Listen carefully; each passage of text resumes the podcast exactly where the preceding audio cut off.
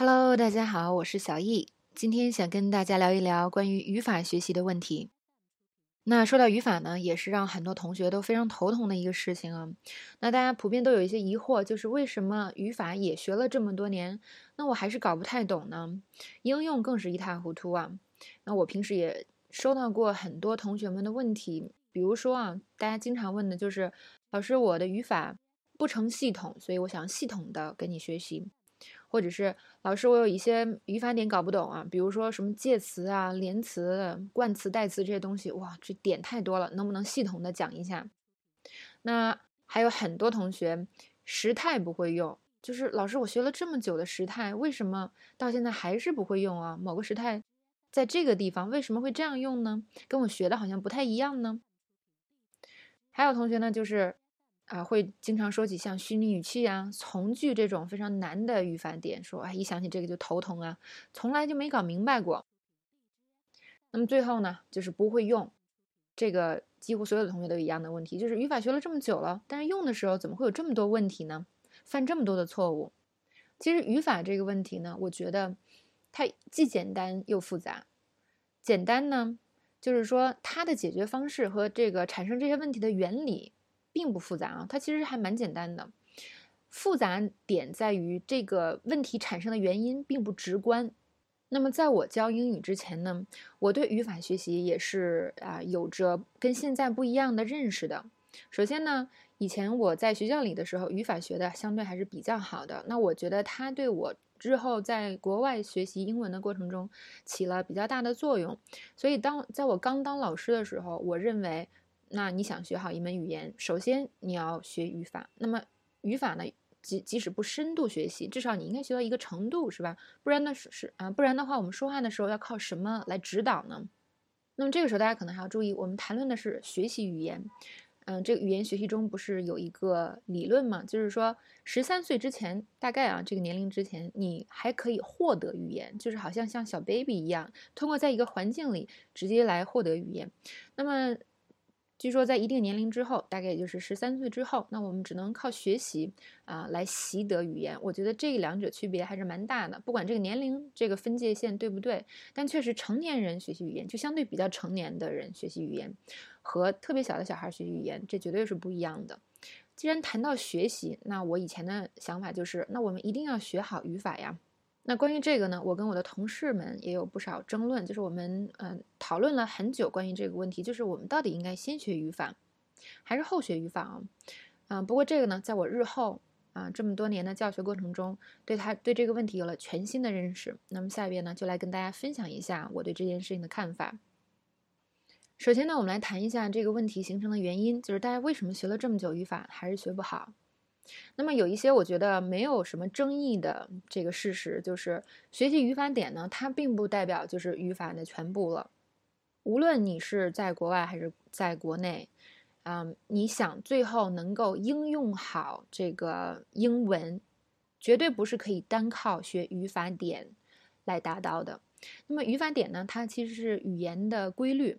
但是现在很多同学有一个误区，就是，嗯，我觉得这是大家没有仔细去想这件事情啊。在我没有仔细去想的时候，我也是这样认为的，就是我学了语法之后，我就得怎么怎么样，我就得能用，我就得能懂。但其实呢，语法肯定不只包括理论，也就是这个语法点，还包括应用。那语法点它只能告诉你语言的规律。我们简单说，就是如果我想了解这个社会。是吧？我大学毕业以后，我要走向社会，真正在社会中摸爬滚打之后，我才真正能了解这个社会。如果我只是通过在学校里学的一些呃对社会的规律的了解的话，我是没有办法真正认识这个社会的。所以，我们管学校这个大学叫象牙塔嘛。那学语法也是一样，就是很多人默认，就是我学了语法之后，我就应该会英语了。其实这是不对的。那么语法它只包括很多规律，是吧？真正的特别多。更多的语言现象，如果你没有接触的话，你就是不知道，你就是不懂。所以我觉得呢，学校里一点就是应用不够，是吧？这是现在很多人都认识到的一点，就是学校并并没有把让大家应用英语这一点做得特别好。那还有一点呢，就是并没有跟大家说明白，就是我们纯学语法点其实是并不能达到很好的应用语言的这个目的的。就有的时候我们仔细想一想，这是。非常简单的一个道理，但是很多同学呢，因为没有太思考过这个问题，嗯，所以最后就是怎么也想不明白自己语法为什么没学好。所以其实很简单，就是这一点，我觉得是毋庸置疑的，就是。你只有真正接触过应用，是吧？你才能最后知道语法到底是怎么用。伴随着呢，你对语法的这个理解程度也就越深，那么广度呢也会越广。因为同样一个语法点，比如说一般现在时，它的应用表象真是太多了。这绝对不是说你在书上看一条啊，一般现在时是表示一个常态，然后你就能 get 到的东西。那这一点呢，也在我。这么久的这个教学中有非常明显的体体现。那么我最开始教学的时候就教过很长一段时间的语法单项课。那么很有意思的一个现象就是，经常给同学解释一个语法，那学生呢是搞不明白的。那作为老师呢，自然要精进自己的业务水平。嗯，而且呢，有这样一个理论啊，我觉得这个理论也很对，就是当你讲不清楚一个事情的时候，说明你对这个事情的理解。也是有局限的，我觉得这个说的很对，所以很长一段时间我一直在想办法加深自己对这个语法点的理解啊，以及呢，就是跟大家解释的时候尽量用简单、直白、清晰的语言。那么随着这个业务水平精进，是吧？可以用在越来越短的时间内让大家啊，给大家把这个语法点讲懂了。就是说，如果你用衡量对语法点的理解的这个。啊，东西来衡量学生的话，你会发现，嗯，他确实懂了。但是有意思的就是，好，我说现在我们来造句，是吧？我们现在来做一下实践，那么大家的错误就开始出现了，而且各种花样，错误百出。这其实是很长时间一直在困扰我的一个东西，就是大家很明显接受，即使是这些比较抽象的语法点，是吧？并不是说接受有多困难，但是一联系到实际应用，那错误就会非常的。明显，这到底要怎么办？那就是在这个时期呢，我对这个语法的教学和应用做了啊很多深度的思考。其实回想啊，我们很多就是留学生留学的经历呢，都可以想象，就是即使是以前在学校语法学的啊还算比较好，但是呢，刚出国的时候应用的时候还是各种错误漏洞百出。嗯，这是一个非常嗯正常而也是一个必经的过程。但是当我经历了整个留学过程，有一天回国的时候，在这个整个过程中呢，我并没有非常刻意的去看啊语法书去研究语法，但是回来的时候我会发现，很多以前我搞不懂、不理解的语法点，竟然我已经懂了，这到底是为什么？包括我身边有很多英语比较好的老师，也是这样的一个过程。那其实呢，嗯。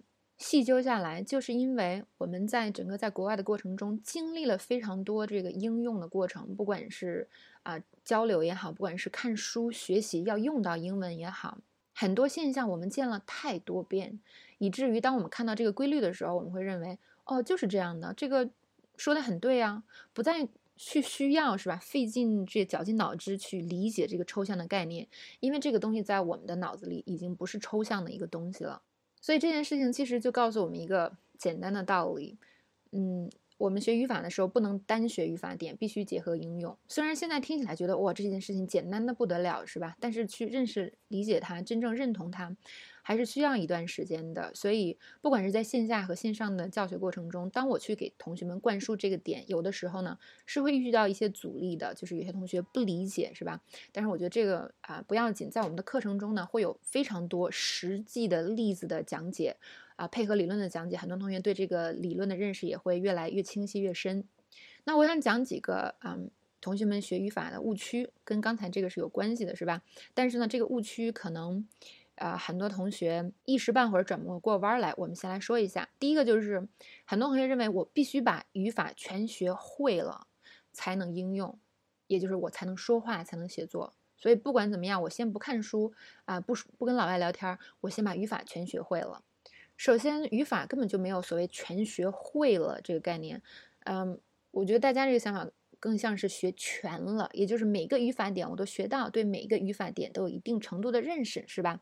那问题现在就是，即使你这件事做好了，你也不代表会应用，因为对语法整体的认识，真正所谓的学会，是吧？必须是建立在跟应用结合在一起的这个基础上，所以不存在说我先把语法全学会了，然后再去学习这个到底怎么说怎么写，我们必须在说写的这个过程中来提高对语法的认识，提高对语法的理解，这是第一个误区。那第二个误区呢，就是越高级的语法越难，也就是说，我我想把语法学好了，是吧？我就要去多学更难的语法，这也是一个误区。比如说，很多同学在跟我说表示自己语法不好的时候，就跟我说：“小易老师，我就想学一下虚拟语气，是吧？这个搞懂了，可能我的语法就会好很多。可是，即使这个搞懂了，那你简单的一般现在时、现在进行时不会用用错，那你还是会继续用错呀。嗯，这个想法是一个典型的头痛医脚的想法。你虚拟语气搞懂了，不代表你其他的地方就也搞懂了。其次的是呢，就是大家想的。没有太想过的一点就是，越简单的语法，它的应用范围其实是越广，而且它变化也就越多。那么，其实掌握这种简单的东西呢，它也其实也就越难。那么，这我们可以啊，把它理解为语法的深度，就是一个简单的一般现在时，其实它的应用特别多。那这个多，我们可以把它理解为它的深度。单纯去学语法点呢，是很难学习到它的深度的。这个深度必须要通过学习实例来学到。